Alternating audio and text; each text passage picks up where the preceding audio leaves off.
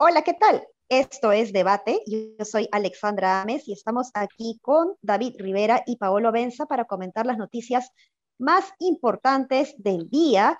Y bueno, pues tenemos algunas noticias que eh, vienen de alguna manera repitiéndose, es un poquito más de lo mismo, pero sería interesante seguir insistiendo eh, no solo en el análisis, sino más bien en la reflexión y en la indignación que algunos eh, de estos temas, digamos, como acabo de mencionar, que se repiten, pues se siguen generando, ¿no? Uno de ellos es el caso de Karelin López y la poca apertura que muestra Pedro Castillo o, o, poca disposición que muestra Pedro Castillo para responder a la prensa frente a este tema.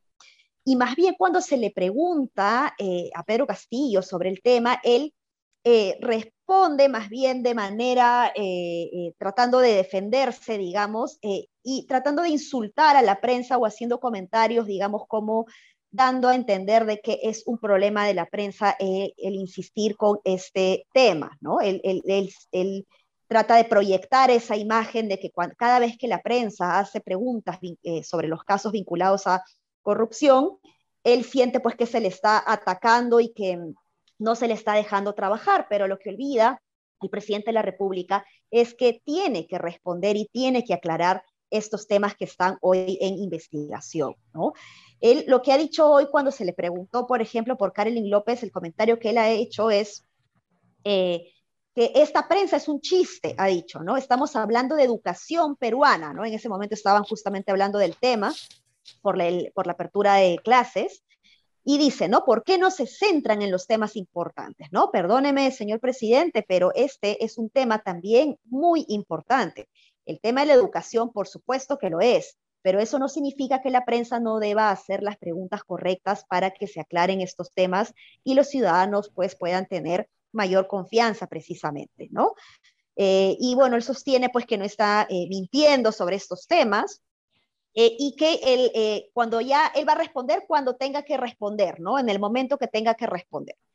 Eh, y dice de que él no se va a concentrar en estos temas porque, y cito, ¿no? Tengo que estar atendiendo las urgencias del país como la educación, ¿no? Entonces, esa es la forma como él se viene un poco deslizando, digamos, o, tratando de, de, esquivar, digamos, ese tipo de preguntas pero eh, sin duda, pues eh, eh, me parece que es contraproducente para, para, la confianza hacia él mismo, ¿no? No sé cómo han visto ustedes esta noticia que ha generado muchísima reacción. Sí, mira, Pedro Castillo está, yo creo que en el tema Karen López está, está jodido. No, no hay forma en la que él pueda salirse de ese cuestionamiento. Yo creo que es el tema que finalmente va a terminar poniéndolo contra las cuerdas al final eh, perfila bien, Karen López es una lobista a todas luces, no hay, eh, digamos, no hay nada que para decir, no, Karen López es una persona que, hace todo en regla, en fin. Está claro que es una lobista, está claro que se acerca al poder para, hacer, para, para conseguirle favores a consorcios, a empresarios, eso está clarísimo.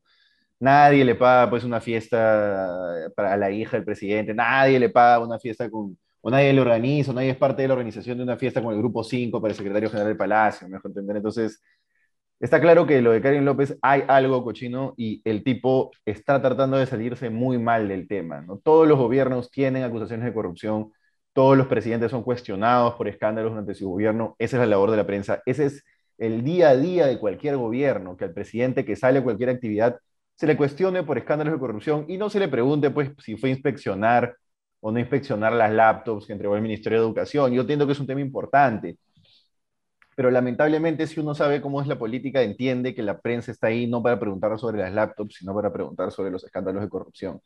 Y le está yendo muy mal a Castillo tratando de zafarse del tema. Si bien ahora Castillo ha mejorado desde que se, quitó el sombrero y está tratando de hablar un poco más rápido, digamos. Este, como, yo creo que su comunicación ha mejorado, pero las respuestas que está dando para el tema que hay en López son muy malas, no, no, le va a ir bien en ese tema. Yo lo que, yo lo que creería es que alguien debería armarle un discurso muy claro, pero muy, muy evasivo sobre el tema y aferrarse a eso y seguir para adelante, pero ese es el tema que lo va, a terminar poniendo contra las cuerdas, creo yo. Creo que se pintó desde muy tempranito el tema, este, no olvidar que lo sacó la Unidad de Investigación del Comercio, ojo, igual que el, en lo que se, digamos, el escándalo de corrupción que se tumba Vizcarra, etc. Eh, y creo que ese va a ser, no sé, David, ¿tú cómo lo ves? Sí, no, igual que ustedes, solamente agregar que, que el problema con que Castillo comience a responder a la prensa es que va a ser este, ¿no? Que va a terminar, van a terminar preguntándole cosas que él no quiere escuchar.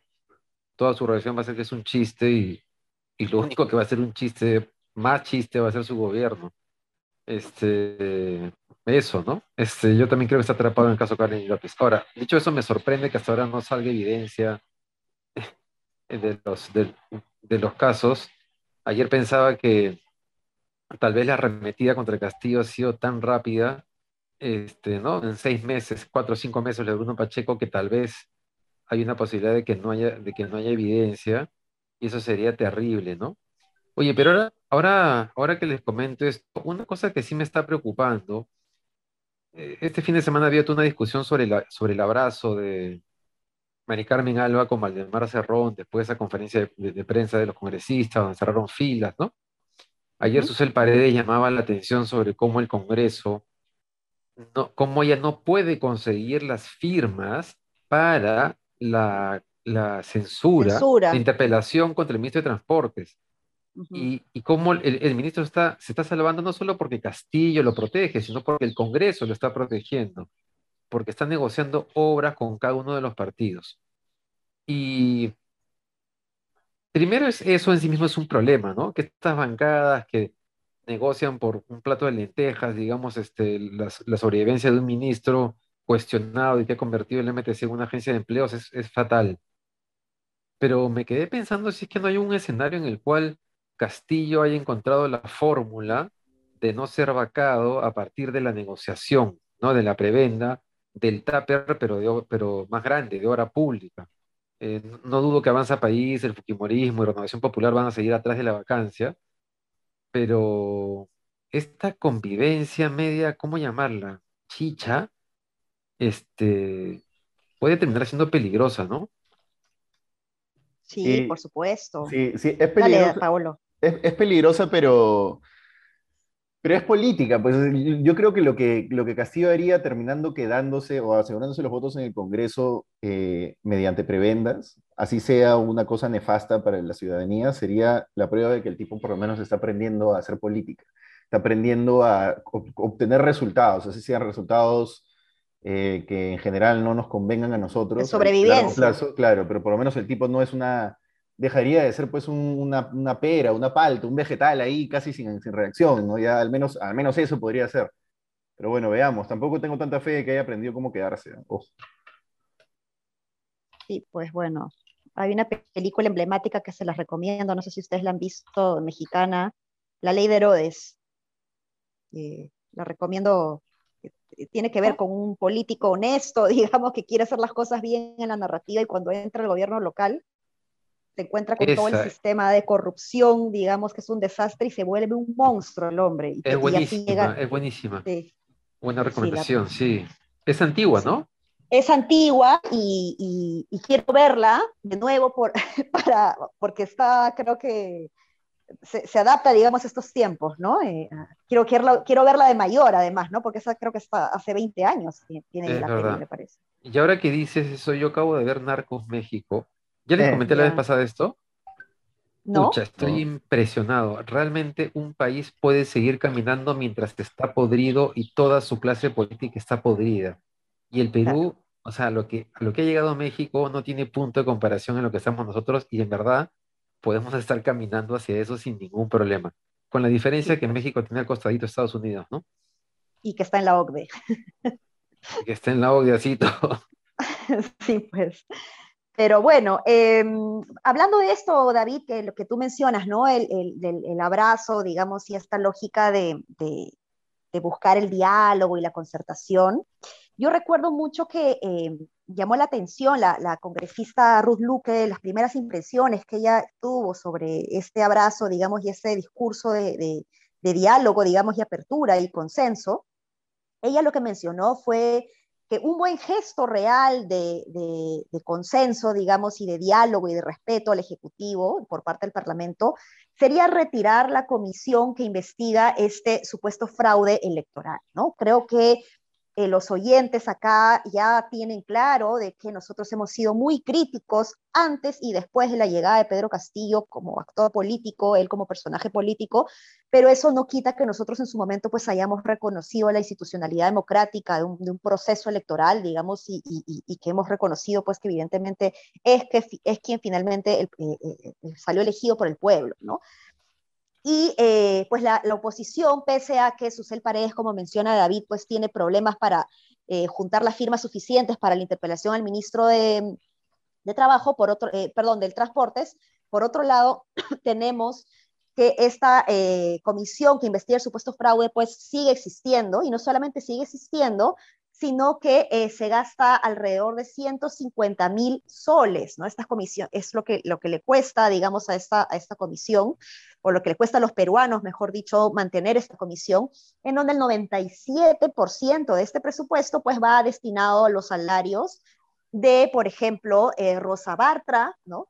un militante de Renovación Popular y un militante eh, que apoyó aportante en la campaña de Keiko Fujimori, ¿no? Entonces, llama la atención, digamos, tremendo gasto, digamos, para investigar algo pues que eh, no tiene el mayor sustento ya siete, ocho meses después de, de la selección, de, de, la juramentación, ¿no? Esa es una botadera de plata espeluznante, ¿no? Así se indignan, se indignan por otras, se indignan, por ejemplo, cuando ponen funcionarios que ganan 15 mil, 20 mil soles mensuales eh, sin tener ninguna capacitación por el puesto, pero se tiran 150 mil soles en nada, en absolutamente nada. en, cuatro meses, ¿ah? ni siquiera al año, no es el presupuesto del año, en cuatro meses. Pero, claro, van a seguir gastando y son nada. Y están pagando favores políticos, ¿no? Básicamente. Sí, sí, tal cual, pagando favores políticos tal cual. ¿Qué hemos hecho para que nos pase todo esto? No puede ser. Está podrido pues, todo.